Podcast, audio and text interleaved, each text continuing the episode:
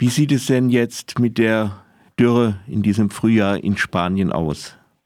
Ja, die Dürre in Spanien ist äh, heftig, ja, soft auszudrücken. In einigen Gebieten besonders heftig. Das ist vor allen Dingen im Norden äh, Spaniens, also ähm, Norden Spaniens unten an der Mittelmeerküste, sowohl auf beiden Seiten der Grenze, also auch in, in, in Südfrankreich, also Perpignan, also im Prinzip Katalonien, äh, beide Seiten der Grenze. Dann natürlich das ganze Mittelmeer entlang bis Andalusien. Die beiden heftigsten Gebiete sind äh, sowohl Katalonien als auch Andalusien. Hm. Ähm, Andalusien hat noch ein bisschen mehr Wasserreserven als Katalonien. Allerdings hatten die schon, das ist auch der nächste Effekt, der besonders tragisch ist, äh, hatten die schon Ende April äh, Sommertemperaturen bis zu 40 Grad und dann gehen die Wasserreserven natürlich extrem mhm. schnell zu. Und äh, äh, was, was machen die Leute dagegen? Oder gibt es einen Notfallplan der Regierung? Ja, da gibt es auch sehr unterschiedliche ähm, Handlungsweisen. Also je nach autonomer Region. In Andalusien ist das äh, auch wieder ganz fatal. Ich meine, da gibt es ja die, ähm, die ganze Debatte auch um ähm, das Feuchtgebiet Doñana. Ne? Das ist ja ein ähm, Bi äh, Biosphärenreservat. Das ist äh, UNESCO-Weltkulturerbe. Äh, da gibt es ja schon die ganzen letzten Jahre über äh, Probleme damit, dass da über illegale Brunnen äh, das Wasser abgepumpt wird. Äh, das besonders Dramatische dort ist, dass die Regierung, anstatt auf die Dürre zu reagieren und dafür zu sorgen, dass zum Beispiel weniger Wasser verbraucht wird, äh, geht genau den umgekehrten Kurs, den man eigentlich gehen sollte.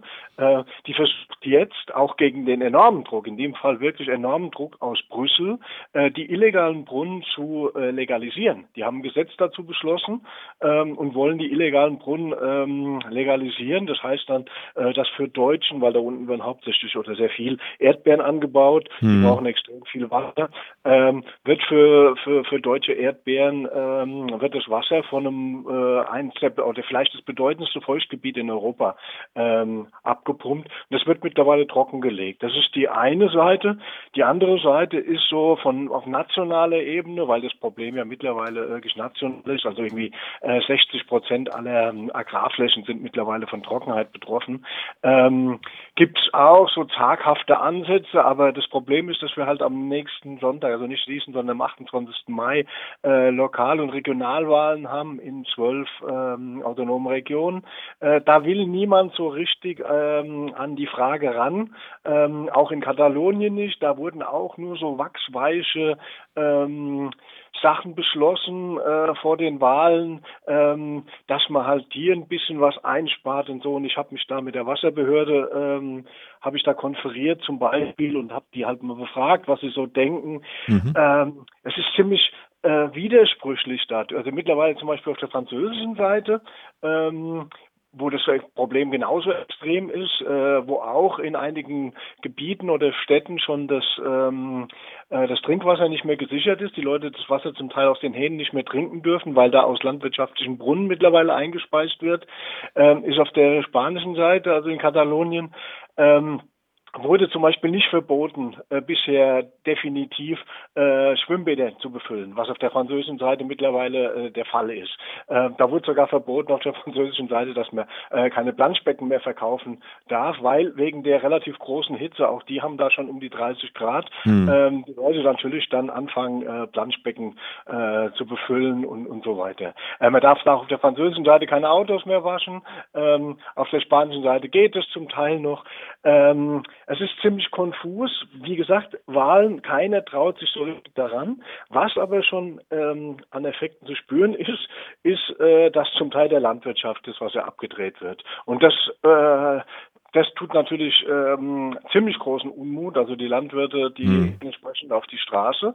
Ähm, zum Beispiel, ich war da, äh, habe mich ziemlich ausgiebig mit den Leuten im Ebro-Delta äh, unterhalten, wo ja äh, Eisanbau im Wesentlichen stattfindet, weil da wegen dem Salzgehalt im Boden kaum was anderes geht. Und die haben jetzt mittlerweile, wobei dafür in dem Fall, äh, weil das der Ebro ist ähm, spanische ähm, Verantwortlichkeit oder Kompetenz, äh, weil das Wasser ja vom Ebro im Wesentlichen aus äh, anderen spanischen Gebieten kommt. Dafür ist dann die eine spanische Wasserbehörde zuständig und die hat mittlerweile den Reisbau äh, im Ebro-Delta äh, 50 Prozent des Wassers abgestellt. Und die wissen jetzt nicht, äh, das ist das große Problem bei denen, haben zwar jetzt noch die Hälfte des Wassers, wissen nicht, ob sie damit hinkommen. Allerdings haben sie das auch nur zugesichert bis ähm, Juli. Und da sagen die halt, äh, wenn im Juli, wenn der Reis also in der Blüte steht, genau dann braucht er das Wasser. Und wenn wir dann kein Wasser mehr kriegen, dann mhm. ist der gesamte Reis äh, hinüber. Weiter oben in, in Katalonien zum Beispiel, da sind die Obstanbaugebiete, die auch für Deutschland natürlich dann entscheidend oder wichtig sind. Mhm. Ähm, die sind mittlerweile, da sind auf 70.000 Hektar ist das Wasser abgestellt. Die Obstbauern können eigentlich nichts mehr anderes tun, als die, ähm, die schon zum Teil ähm, Bäume mit tragenden Früchten, die Früchte runterzuklopfen, um zu, äh, zu um die Bäume zu schützen vom Austrocknen. Es darf da in der Gegend nur noch bewässert werden, um die Bäume vom Austrocknen zu schützen, aber da schlagen halt die, die Obstbauern lieber die, äh, die Früchte, die es hat, runter, damit der Baum nicht äh, über die Frucht, äh, weil er natürlich alles dafür tut, ja. um, um mhm. Wasser in die Frucht zu kriegen. Ähm, dann machen die das so, das heißt, die Obsternte ist da im Wesentlichen verloren. In anderen Teilen, also sogar ich hier ins Baskenland, also im südlichen Baskenland, Navarra, ähm, da ist die gesamte Getreideernte praktisch verloren, weil es nicht geregnet hat. Das sind natürlich alles Sachen, die ganz extrem auch auf ähm, natürlich dann auf die Preise drücken werden. Wir haben ja noch das Problem, dass äh, ehe ein Getreideproblem besteht mit dem mit den vielen ähm, Sachen Mais und so weiter, die aus äh, aus der Ukraine eigentlich kommen gekommen sind, immer, die nicht kommen. Und jetzt natürlich kommt dazu über die Dürre, dass äh, der der Reis extrem viel teurer werden wird, äh, Weizen äh, alles, was mit, mit, mit, mit Getreide zu tun hat, äh, da zum Teil ausfällt. Und in Italien sieht es ja auch nicht groß anders aus. Ja, ja, Norditalien ist, ist verheerend. Äh, was ich da fragen wollte, was so ein bisschen anklingt, das äh, verantwortet sind hauptsächlich die Regionen. Ja, das hängt davon ab. Das ist äh, sehr, sehr kompliziert. Ähm, in, grundsätzlich ist für die, ähm, für, die, für die Wasserversorgung die Region zuständig, aber es gibt natürlich die über, ähm, wie am, am Ebro, der halt ja der längste Fluss Spaniens, der ja da in Asturien entspringt. Ähm, und ähm, ich weiß nicht genau, es könnte auch Kantabrien sein, das direkt da an der Grenze, auf jeden Fall ganz im Norden, an, praktisch an der Atlantikküste entspringt und dann bis runter nach Katalonien fließt. Äh, da ist die Zuständigkeit natürlich anders für das Ebro-Wasser, weil da viele ähm, Gemeinschaften davon betroffen sind. Deswegen ist da für das Ebro-Delta und den Reisanbau äh, die äh, nicht die, die äh, katalanische Wasserbehörde zuständig, sondern die spanische CE. Ähm, und das, das Reisanbau angeht zum Beispiel ist auch, also wenn in Katalonien, die ja noch hoffen, dass sie Reis ernten, ist der Reisanbau in Sevilla, um Sevilla rum, mhm. äh, das ist das viel größere Reisanbaugebiet, das ist praktisch schon ausgefallen, weil die haben gar kein Wasser mehr. Also da, da kann man auch mit, also für den Reisanbau, dann da bringt es auch nicht viel, äh, wenn man da ähm, das letzte Wasser aus dem, ähm, aus, der Grund, aus dem Grundwasser noch rauspumpt, weil du brauchst sehr viel Wasser. Gibt es dann Ausweg mit äh, anderen Sorten? Naja, nee, da kann man nicht, nicht viel machen. Die, die probieren da ein bisschen rum, äh, aber weniger mit Sorten, sondern ähm, die probieren äh, auch wegen einem Schädling, das ist, ähm, das, die heißt Apfelschnecke, ähm, der, die tut sich über das Wasser weiter verbreiten. Deswegen äh, versuchen die zum Teil ähm, vermehrt äh, Trockenaussaat zu machen, weil das geht noch. Also man kann den Reis aussehen im Frühjahr, wenn der Boden noch ein bisschen feucht ist und vom Meer halt äh, feuchte Luft kommt, äh, dass der erste Mal ähm, ausgesät wird und dann langsam hochkommt, äh, ohne dass die Felder überschwemmt sind, wie man das ja kennt. Ne? Man hat ja immer mhm. im, im, Kopf bei Reisanbau, die Felder sind überschwemmt.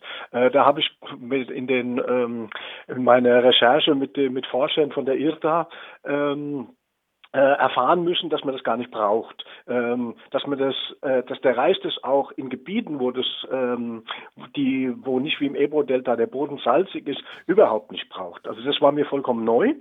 Ähm, braucht man aber nicht, aber dort im, im Ebro-Delta braucht man das.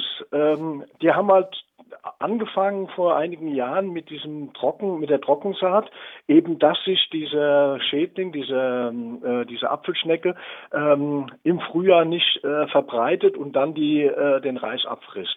Deswegen haben sie da damit relativ gute Erfahrungen gemacht. Äh, das bringt ihnen jetzt natürlich ein bisschen was, dass sie äh, mit den, dadurch, dass sie nur 50 Prozent des Wassers haben, dass sie jetzt erstmal damit äh, noch zurechtkommen. Ähm, das andere Problem ist aber damit, dass wir haben ja, äh, wir haben es ja mit komplexen Ökosystemen zu tun. Auch das Ebro-Delta ist ja Biosphärenreservat, Vogelschutzgebiet und so weiter und so fort. Wir haben jetzt, weil in den letzten Jahren schon von ein bisschen stärker wegen diesem Schädling umgestiegen wurde auf ähm, Trockensaat, haben wir den negativen Effekt, dass die Lagunen, die, die hinter den Reisfeldern li äh, liegen, äh, nicht mehr genü äh, genügend Wasser kriegen und auch beginnen auszutrocknen. Äh, da hat zum Beispiel, da gibt's ähm, in La Tancada, das ist so, ein, so, eine Lagune, die am Ende vom Ebro-Delta ist, da äh, gibt's immer eine größere Flamingo-Kolonie. Ähm, die ist im Winter wegen fehlendem Wasser schon umgezogen in ein anderes Gebiet. Und wenn jetzt über die Tatsache, dass sowieso nur noch 50 Prozent Wasser kommen, äh, dass vielleicht ab Juli gar kein Wasser kommt, dann ist das, äh, das, das sind da verheerende Wirkungen auch auf das ähm, das ist auch eines der wichtigen Feuchtgebiete in Spanien, äh, das Ebro-Delta zukommen, ähm, die halt dann einfach langsam aber sicher austrocknen. Also die, die, das ist immer das Problem. Der Eingriff von Menschen in die ähm, in ein kom komplexes System hat meistens dann Auswirkungen, die man so gar nicht vorhergesehen hat oder auch nicht wollte. Und deswegen sagen die Leute da unten, also es geht nicht nur darum, den Reisanbau da zu schützen und dafür genügend Wasser zur Verfügung zu stellen, sondern wenn wir das nicht tun, äh, dann ist das gesamte äh, Biosphärenreservat oder das gesamte Vogelschutzgebiet ähm, steht in Frage oder ist äh, unter großen, ähm, unter großen Gefahren. Aber unsere Erdbeeren, frühen Erdbeeren im Supermarkt, die gibt es weiter aus Spanien. Die gibt es dann weiter aus Spanien vermutlich, jetzt, aber da darf man gespannt sein, weil das ist wirklich schon erstaunlich, ähm, wie da, weil das, ähm, die, die, diese ähm, Regionalregierung in, in Andalusien, äh, das ist so eine Regierung aus äh, postfaschistischer Volkspartei und offen faschistoide, Frankismus, äh, Freunde, äh, Vox die sind halt mhm. einfach, denen geht das alles völlig am Arsch vorbei, um es mal klar zu sagen, was mit der Natur ist. Die haben da ihre Klientel, die sie wählt. Ähm, das sind ja nicht nur, also da im, im, im Erdbeeranbau, das ist ja nicht nur eine Frage von, von Umweltschutz und dass der Boden da ähm, ausgedörrt wird und dass man ein Feuchtgebiet, also wirklich ein unglaublich schönes Feuchtgebiet, wirklich trockenlegt für ein paar Erdbeeren, sondern das ist ja auch verbunden mit, mit, mit unglaublich äh, dramatischen sklavenhalterähnlichen Arbeitsbedingungen, weil da arbeiten dann Arbeitsimmigranten äh, zum Teil illegal, wenn da un, unter unglaublich äh, Bedingungen werden da ausgebeutet. Da war der äh, UNO-Sonderberichterstatter für ähm, für äh, Armut, der war vor ein paar Jahren dort unten und hat sich die, die Lage angeguckt und hat gesagt, äh, in Flüchtlingslagern der dritten Welt äh, herrschen zum Teil bessere Bedingungen.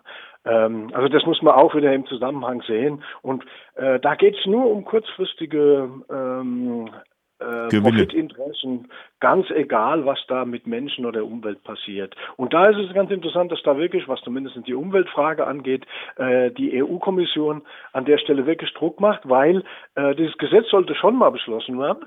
Äh, dann hat sich die EU-Kommission da ein Stück weit auf die Hinterfüße gestellt. Ähm, dann wurde das zurückgezogen, aber jetzt haben sie es nochmal beschlossen. Und das ist natürlich so ein, typ, ein klarer Affront, weshalb ähm, da die auf die auf die Barrikaden gehen in Brüssel. Allerdings, das trifft dann wieder Gesamtspanien, weil äh, eventuelle Strafzahlungen, die muss dann äh, Gesamtspanien äh, leisten, äh, würde dann Spanien vom Europäischen Gerichtshof verurteilt werden, wenn da eine Klage dann kommt.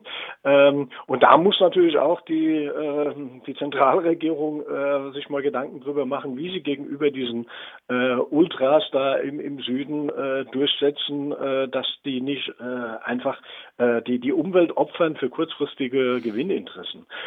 Das da darf man gespannt sein, aber da ist natürlich auch das Problem ähm, jetzt wieder äh, Wahlen, also nicht nur jetzt die, am 28. Mai die, die Kommunal- und Regionalwahlen, sondern dann im, im November auch noch die Parlamentswahlen und Andalusien ist das bevölkerungsreichste Gebiet. Da muss man natürlich dann stimmenmäßig dann halt aufpassen.